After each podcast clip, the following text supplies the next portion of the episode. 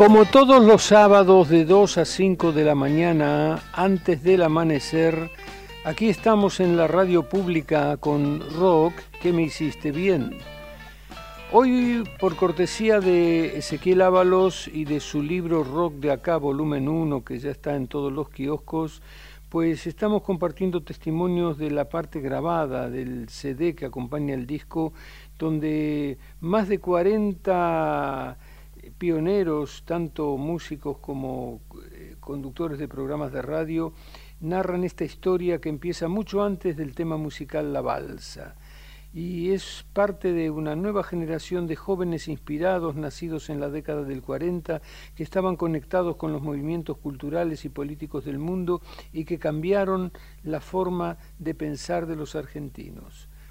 Se trata de una edición independiente y autogestiva impresa en la cooperativa de trabajo Chilabert y no está en las librerías, está en los kioscos de diarios y revistas.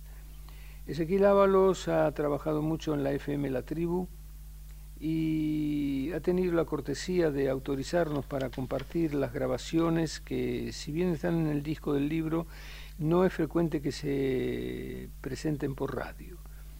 Se grabaron en una FM, La Tribu, y ahora los estamos compartiendo. Y vamos a antes a compartir otro tema musical y empalmamos con el segundo bloque, en este caso dedicado al grupo Los Beatniks, uno de los primeros aquí en el Río de la Plata de hacer rock, con las voces de Pajarito Saguri, Morris y Pipo Lerno.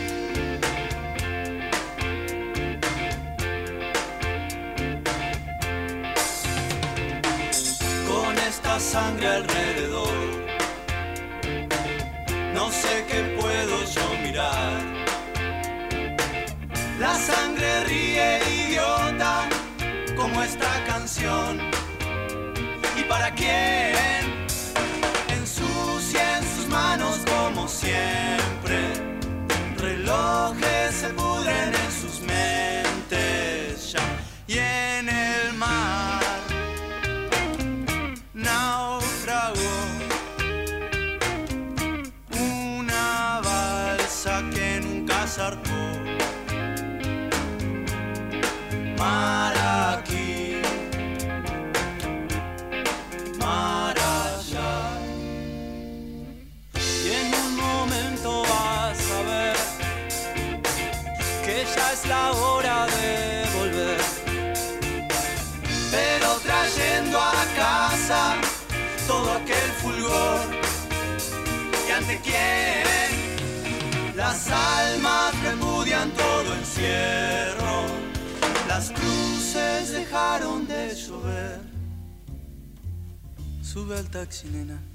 Los hombres te miran, te quieren tomar.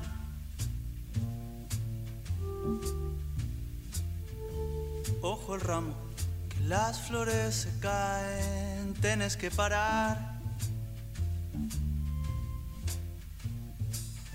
Vi la sortija muriendo en el carrusel. Tantos monos nidos, platos de café platos de café. Ah.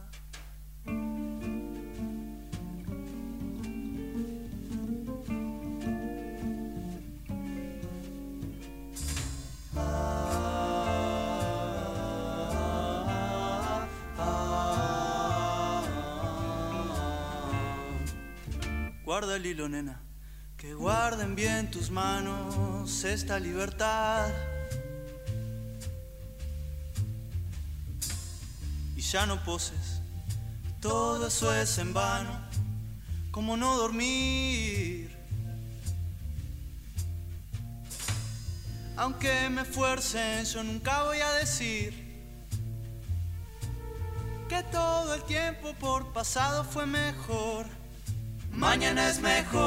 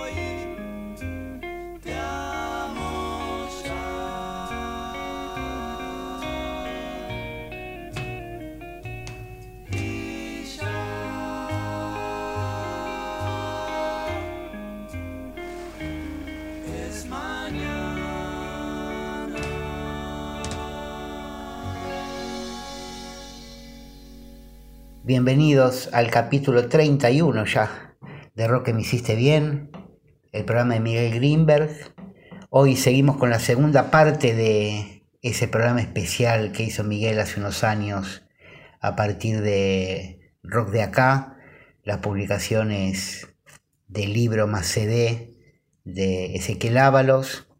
Ezequiel continúa editando libros de rock, libros de poemas, discos, es un activista cultural muy activo.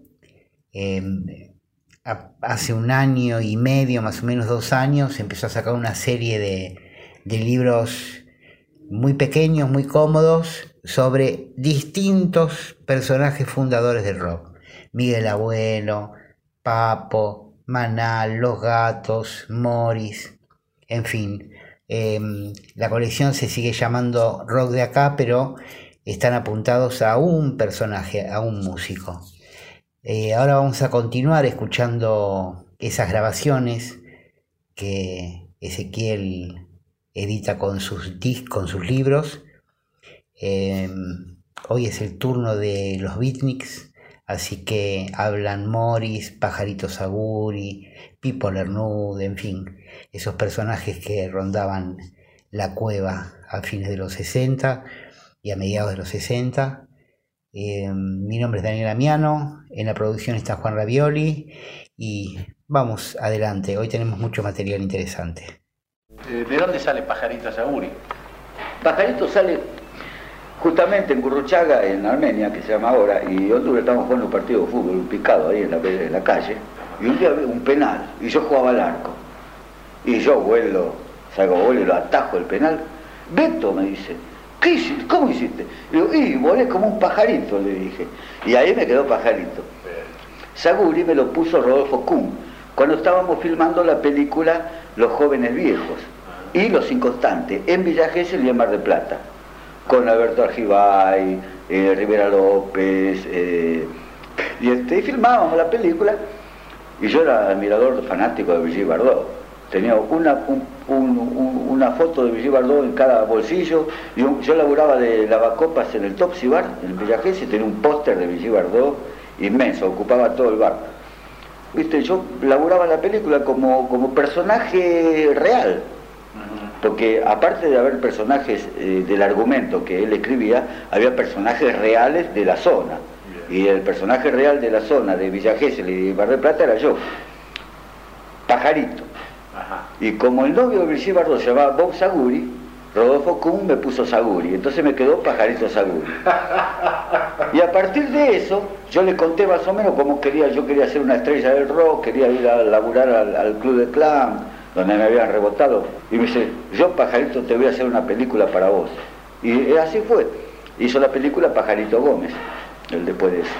¿Y la de Villa Gesell en qué etapa es? Y en Villa Gesell este, me mando yo primero. Y ahí armo todo un quilombo. Me hago famoso, toco la guitarra, canto mis canciones de protesta, todo. me hago famoso al toque a los dos días.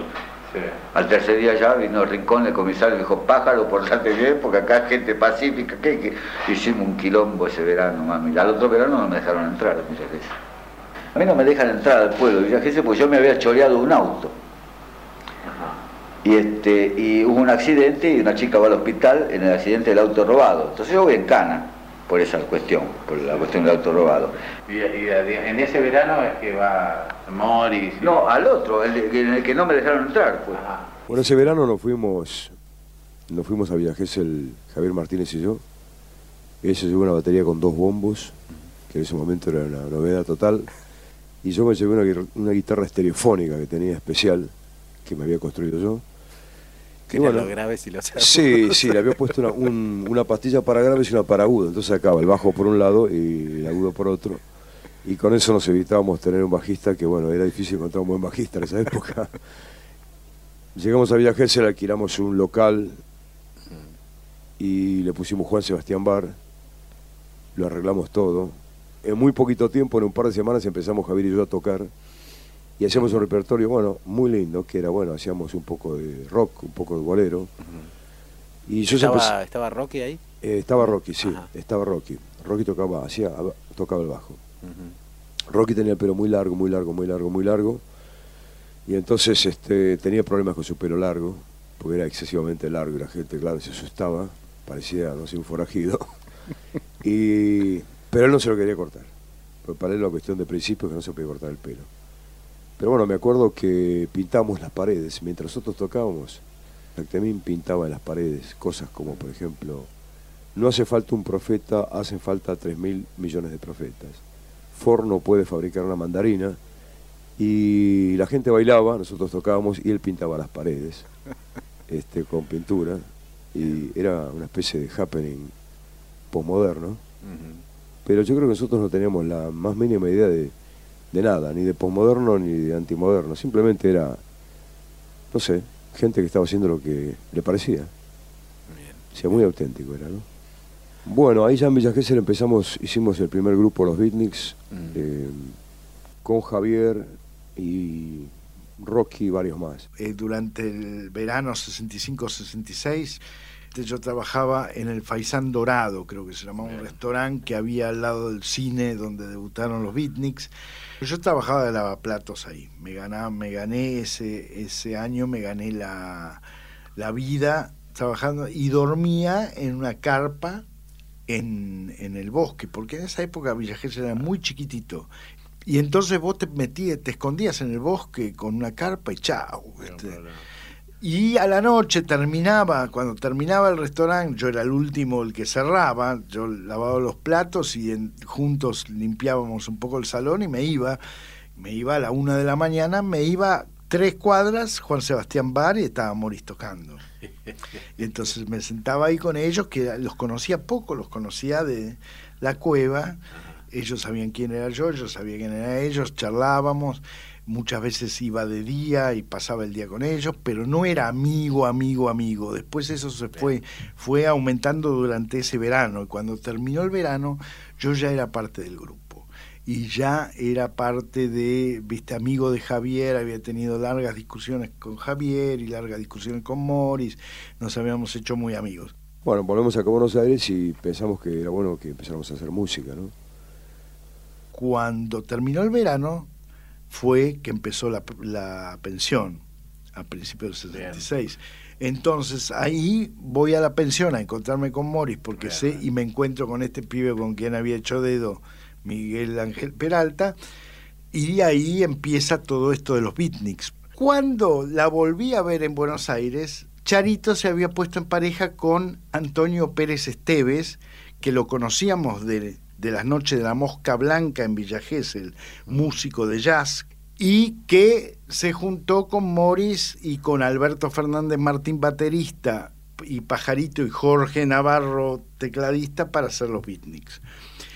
Ellos vivían en la pieza de la esquina de la pensión donde ensayaban las voces los beatniks y pasaban los temas con las guitarras y qué sé yo. Y este, la pieza al lado estaba Miguel Ángel Peralta, Miguelito Abuelo. Inmediatamente grabamos un disco, porque en esa época tampoco, bueno, ya no existía ni el demo ni la prueba. Como mucho la prueba era, el productor te decía, bueno, a ver, cantame la, canción con la guitarra española. Eh, fuimos los cuatro, y había tres, así, tres sillas eh, delante del escritorio de John Leal, que era presidente de la compañía. Bueno, buenas tardes, ¿cómo le va? Muy bien, muy bien. Y digo, no se preocupe, le digo, don John, Digo, antes que pida una silla más, yo me puedo sentar en el suelo. Y me senté en el suelo. Digo, usted nunca se va a olvidar de mí, de esta actitud, que yo me senté en el suelo. Digo, así que de aquí en más está en su mano si grabamos o no. Casó el teléfono y dijo, hora para estos muchachos y buenas noches. Bueno, como se ve, estaba Jaco Seller, que era un productor, ah, que había producido a Fabio. Y nos dijo, bueno muchachos, este, canten el tema. Y ahí sacamos la guitarra, se lo cantamos a grito pelado y el tipo dijo, mm, puedo andar esto, esto, esto se puede hacer algo con esto. Bueno, nos dieron un montonazo de horas de estudio y grabamos Rebelde y no fija más.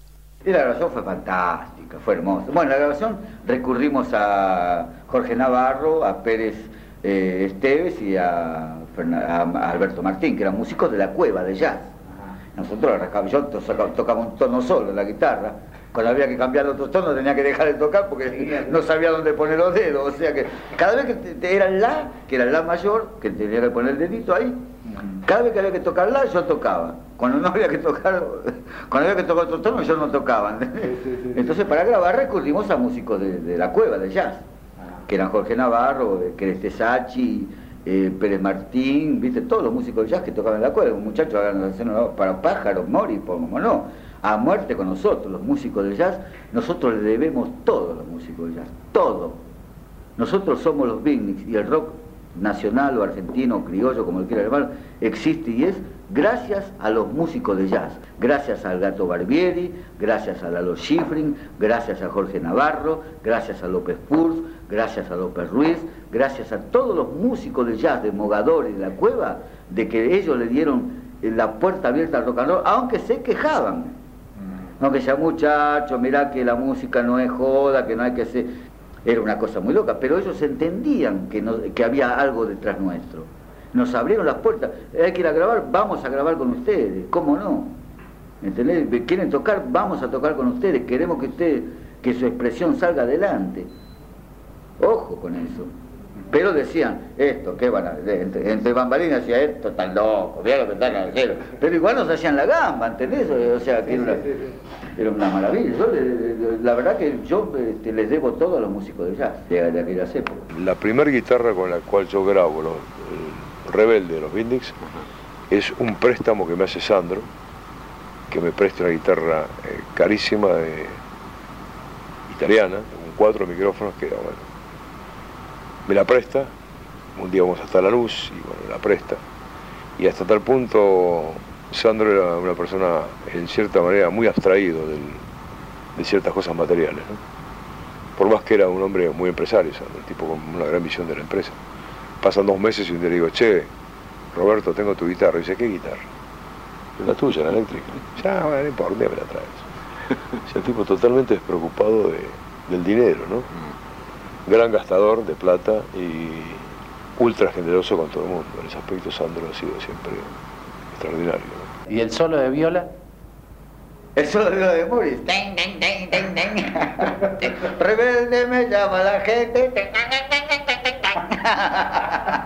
Sonaba mejor que la guitarra eléctrica de Tintón, no me diga que no. Claro, era algo nuevo, digamos, porque no era copia de los Beatles ni copia de los Rolling Stones y encima era castellano y aparte no era una imitación de letra de conjuntos de afuera. Estábamos hablando de cosas de acá que pasaban acá. Por ejemplo nuestra consigna era paz sexo amor libre y antimilitarismo. Entonces en ese momento era muy bueno. Entonces se acercó bueno este revistas gente medios a ver qué había ahí quiénes eran estos tipos que estaban haciendo eso. Bueno, se encontraron con nosotros que éramos los de siempre. los de siempre eh, haciendo nuestras canciones, este, bueno, algunas de protesta, otras de amor libre. Y el presidente de la compañía, que era un inglés, John Lear, estaba muy dubitativo. No estaba muy seguro si eso iba a dar plata, si se iba a vender. Bueno, tímidamente el disco salió, hicieron una promoción, pero nosotros vimos que la promoción era poca. Y entonces con Pajarito decidimos hacer un escándalo. Y entonces este, fuimos a ver al dueño de Crónica, García, y le propusimos que íbamos a hacer un escándalo en el barrio norte con sexo y drogas y orgías. Entonces, este, así como te lo cuento, muy, muy francamente. Entonces el tipo dijo, bueno, ¿y cómo es esto? Le mira, eh, la idea que nosotros somos un grupo, los beatniks, de protesta, que tocamos el barrio norte. Entonces el dueño de la casa del barrio norte nos echa a la calle. Y nosotros en protesta nos vamos a bañar frente a la fuente de arroyo en Mau Mau con las chicas desnudos. Entonces García dijo, está bien, una buena historia.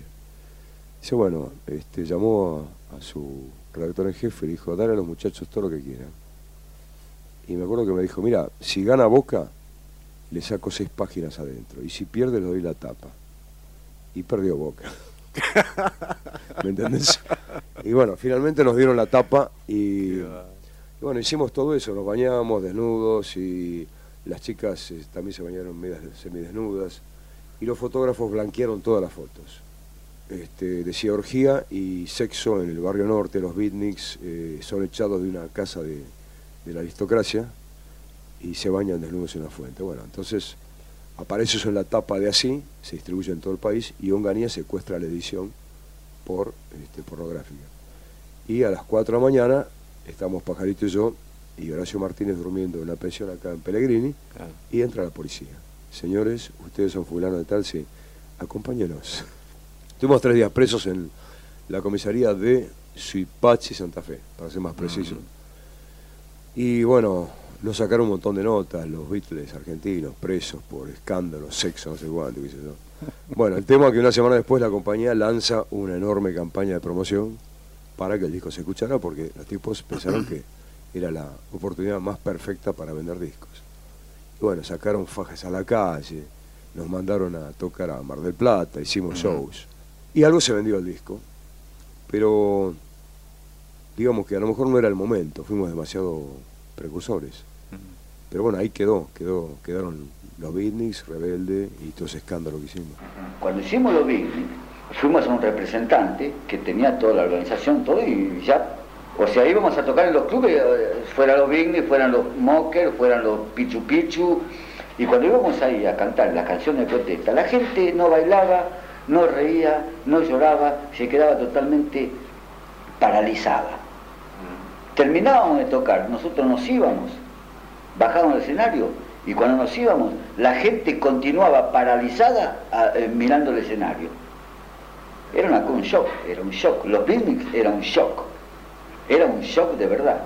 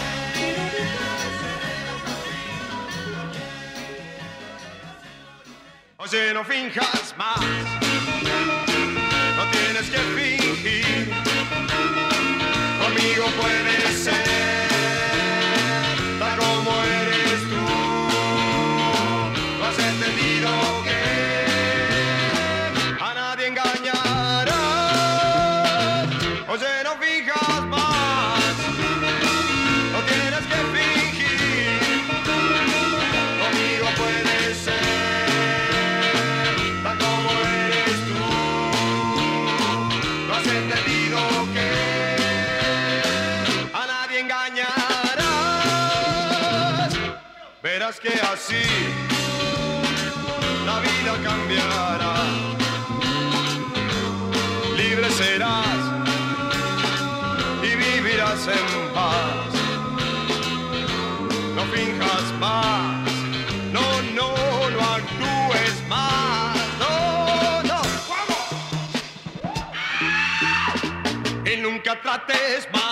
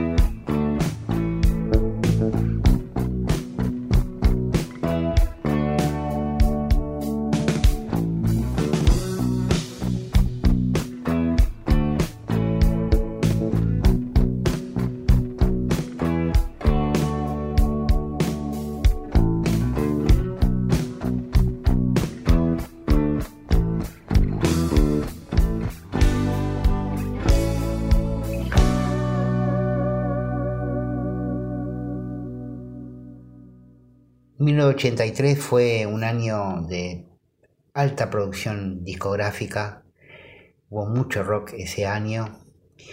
Cabe recordar, obviamente, que habíamos pasado por Malvinas, el rock había sido bastante utilizado para mantener tranquilos a la juventud. Em, habían prohibido la música en inglés, entonces hacía falta música en español. Eso proporcionó que resurgieran y reaparecieran incluso autores perseguidos, prohibidos, que se habían tenido que exiliar, en fin. Em, en otro momento hablaremos más en profundidad de esa época. Resulta que en el 83 tres ex almendra presentaron discos.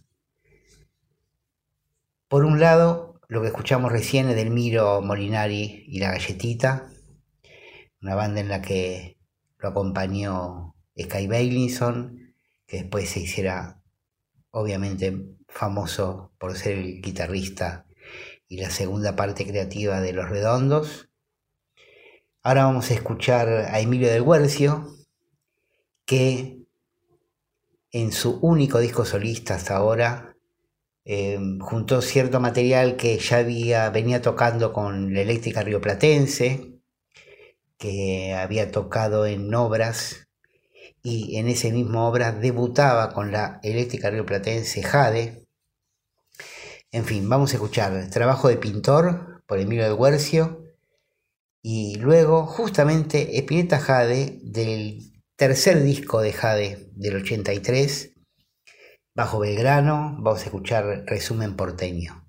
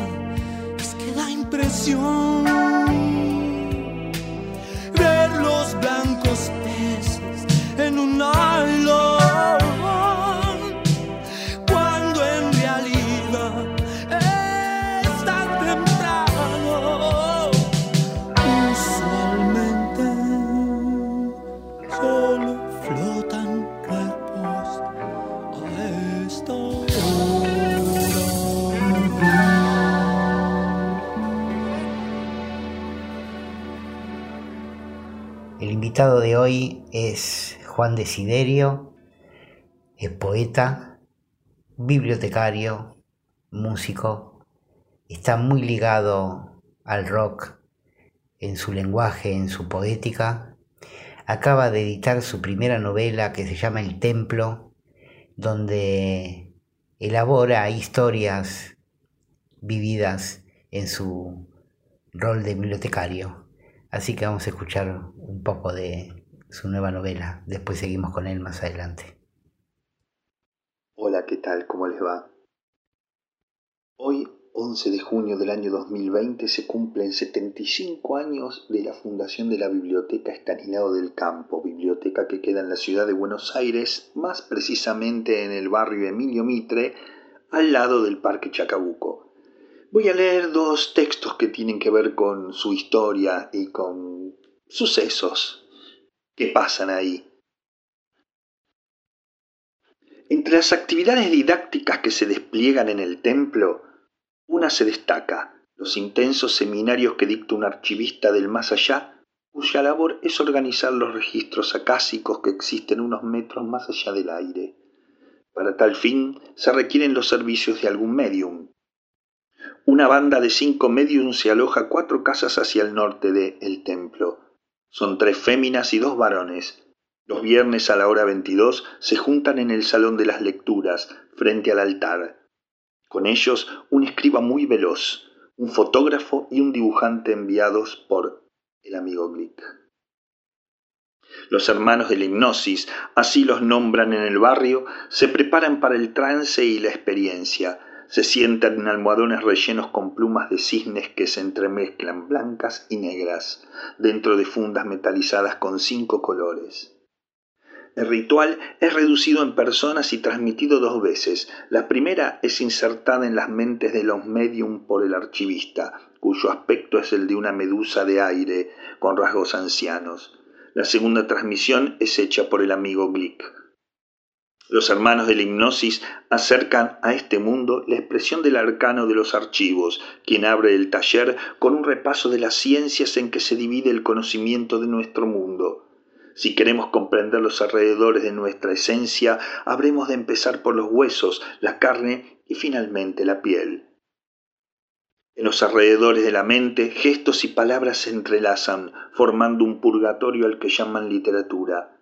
Los cuatro elementos de la naturaleza son alimentos para el espíritu. Conocer su potencia y aprender de la evolución es motivador.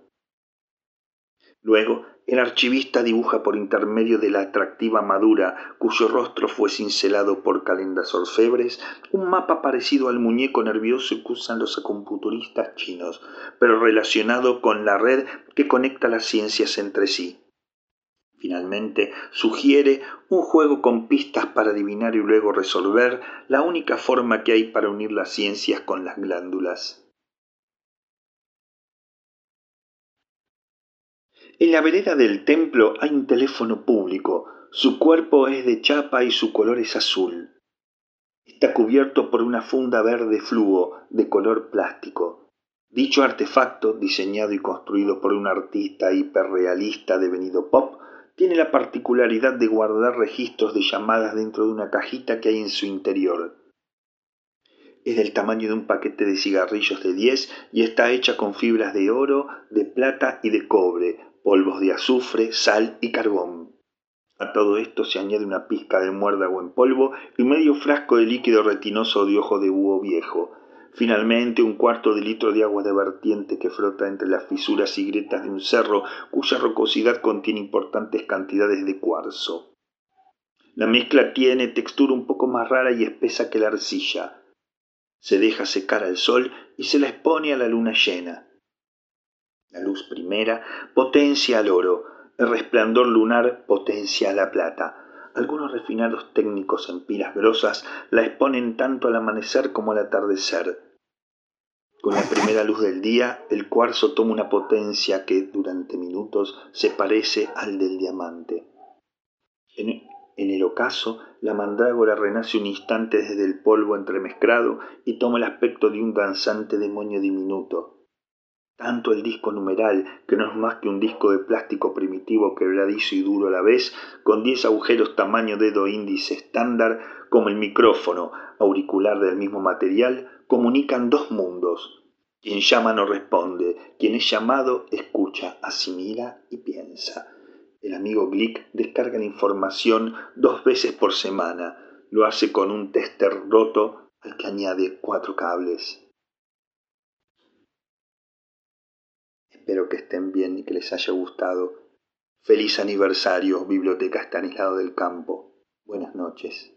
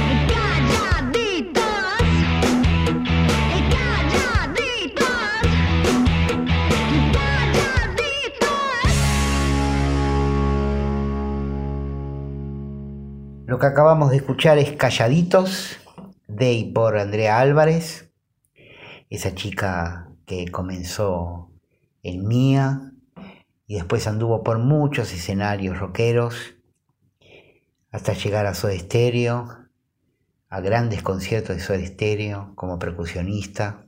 Es una gran baterista y gran compositora, además. Y ahora vamos a escuchar a Claudia Puyol, la chica del oeste, con Hey Charlie.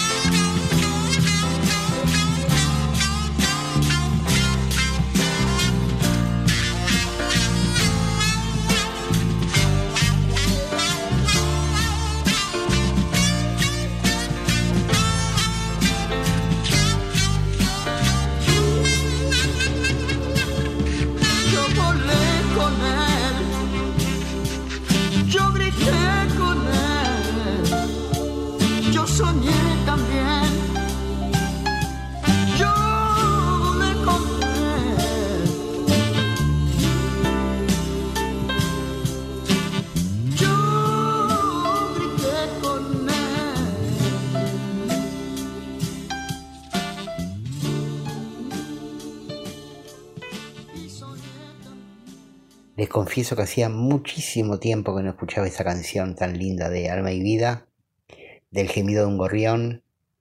Esto viene a cuento porque Carlos Mellino, justamente, la voz de Alma y Vida, hace hoy un show por live stream a través de Ticketek, así que los que estén interesados pueden entrar a Ticketek y participar como público y apoyar a este gran creador de baladas inolvidables.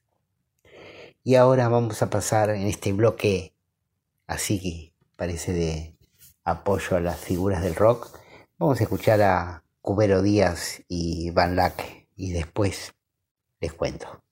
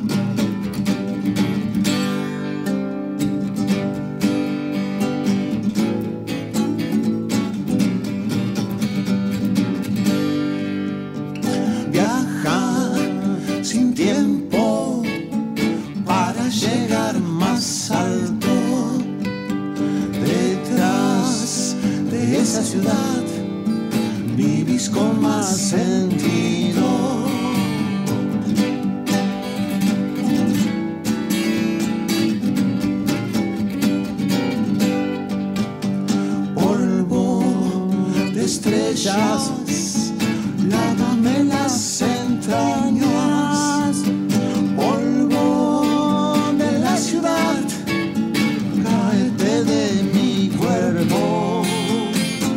Yo también quiero ser de la gris ciudad, asomarme y salir por sacudir. Yo también quiero ser ciudad, asomarme y salir por sacudir.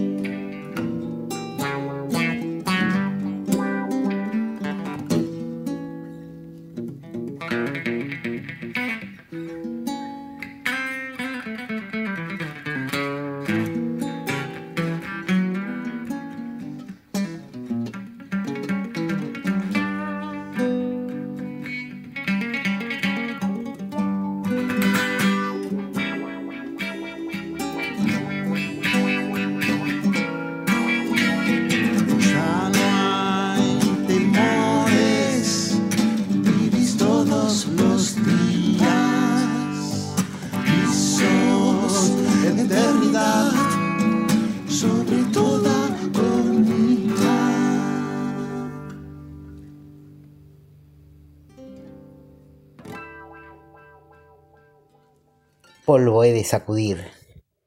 Esta canción que interpretan Cubero Díaz y Van Laque forman parte de el concierto por streaming que se va a realizar el primero de noviembre, es domingo, a las 17 horas de Argentina.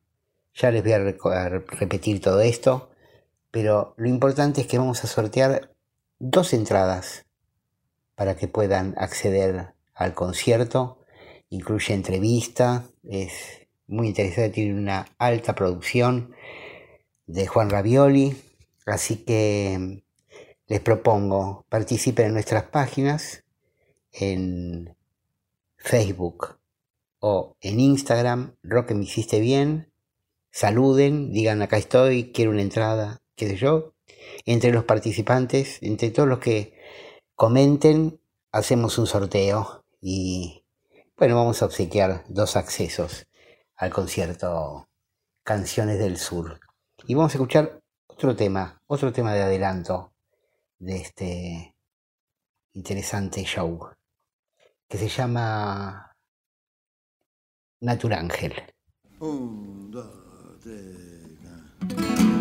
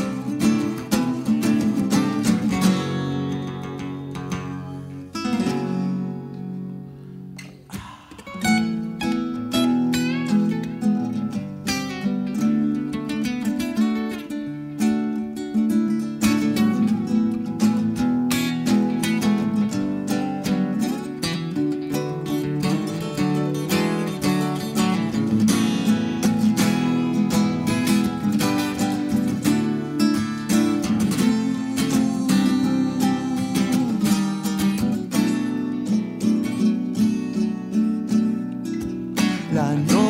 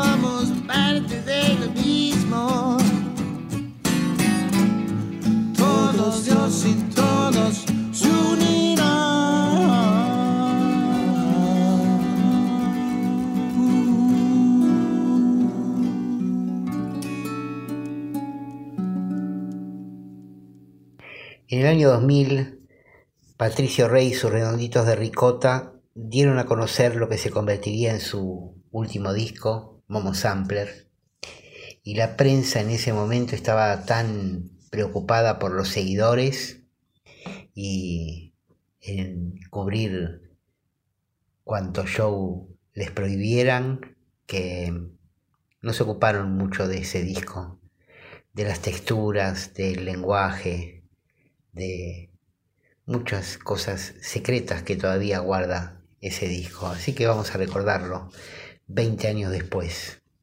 Vamos a escuchar tres temitas. Una piba con la remera Greenpeace, Pula Verna y Papusa y Rato Molado.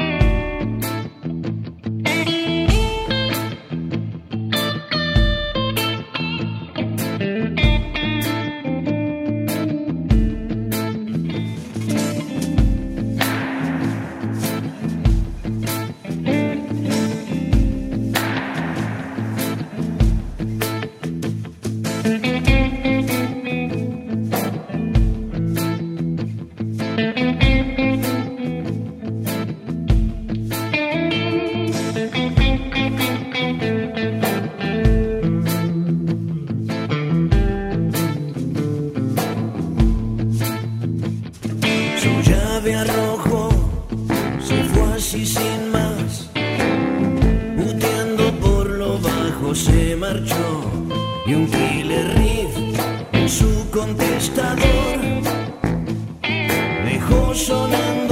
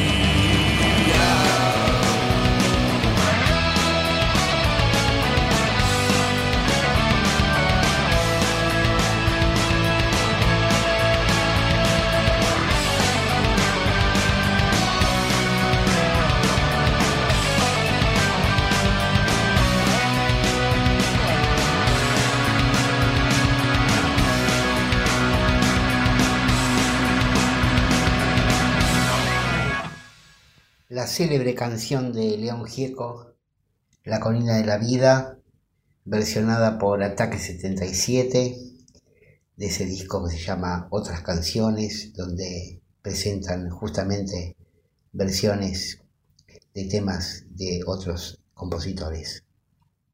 Ahora vamos a escuchar una canción muy bonita de Gustavo Cerati, T para 3, que grabó con Soda Stereo.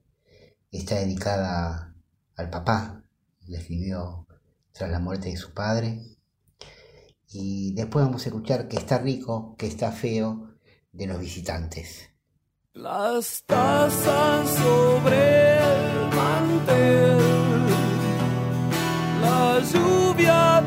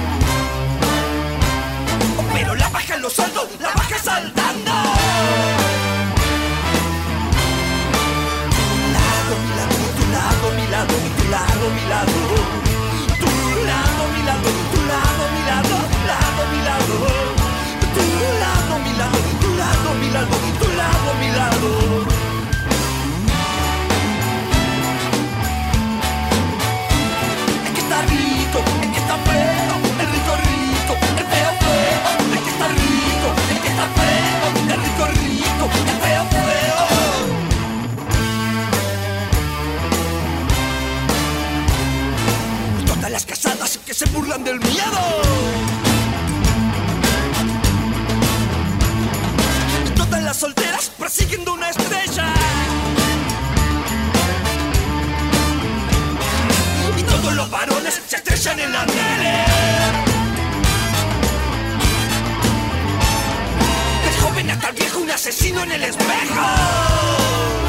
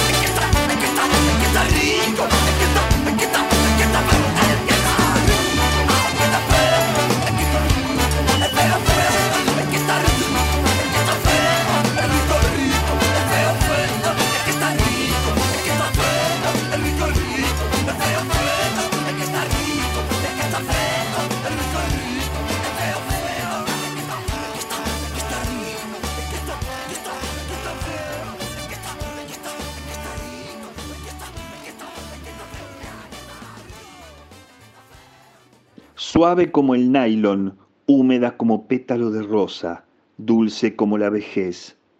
Así era la piel de Luzbel mucho antes de caer. Áspera como tierra, seca como aire, agria como el fuego. Así es la carne de Luzbel, caído, potente como la luz, inteligente como el tiempo, eterna como el alma. Así será la carne de Luzbel. Cuando veo pasar aves negras por mi mente, escribo. Las impacto contra un papel, las ilumino, descubro sus formas y así sé que traman. Las quemo a la vista de todo el que quiera ver. Volvimos a Juan Desiderio, esta vez leyendo poemas de su autoría. Juan editó hace unos años su obra poética. En ella no solo recopiló los libros ya publicados, sino que varios trabajos inéditos, eh, unos cuantos, no es que viene un plus de un librito inédito, no, hay varios, eh, y se puede ver bien el cambio de, lenguaje y de forma, es muy interesante eh, la poesía de Juan Desiderio. Bueno, consigan su novela que se llama El Templo, y que lo consiguen en Eloísa Cartonera, esa cooperativa, editorial cooperativa que eh, no solo emplea gente de la calle, sino que hace libros con materiales reciclados. Eh, una muy buena idea que eh, lidera todavía Washington Cucurto, otro poeta que ya vamos a tener acá de nuevo. Bueno, seguimos escuchando a Juan Desiderio. Noble es la marca del tiempo en la piel, cincelada por los vientos de la vida, mas hemos logrado tensar los cuerpos para mantenerlos jóvenes, y el alma se apaga lentamente dentro de una bolsa de siliconas. El aire huele a podrido en este mundo la tierra muere asfixiada por el asfalto, llagas de sembradíos en su piel, desgarros en las cordilleras. El miedo se proyecta en el medio de tu habitual nada. El futuro se instala en los cuerpos, hace a la vida rápida, fast food.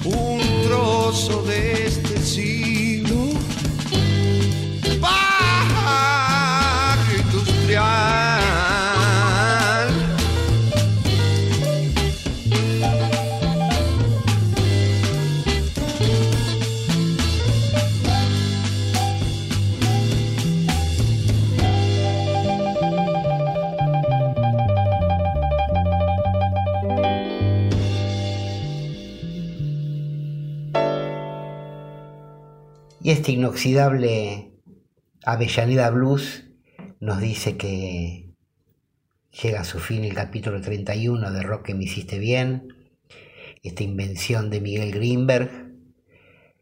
No olviden participar, ya estamos en las páginas del, del programa, en Facebook y en Instagram, ya subimos la convocatoria, participen para la entrada al show por streaming de Cubero Díaz y Van Laque. No se lo pierdan, es una producción realmente importante que hizo justamente el productor del programa Juan Ravioli. Además hay entrevista con los músicos, mucha historia, muchas anécdotas.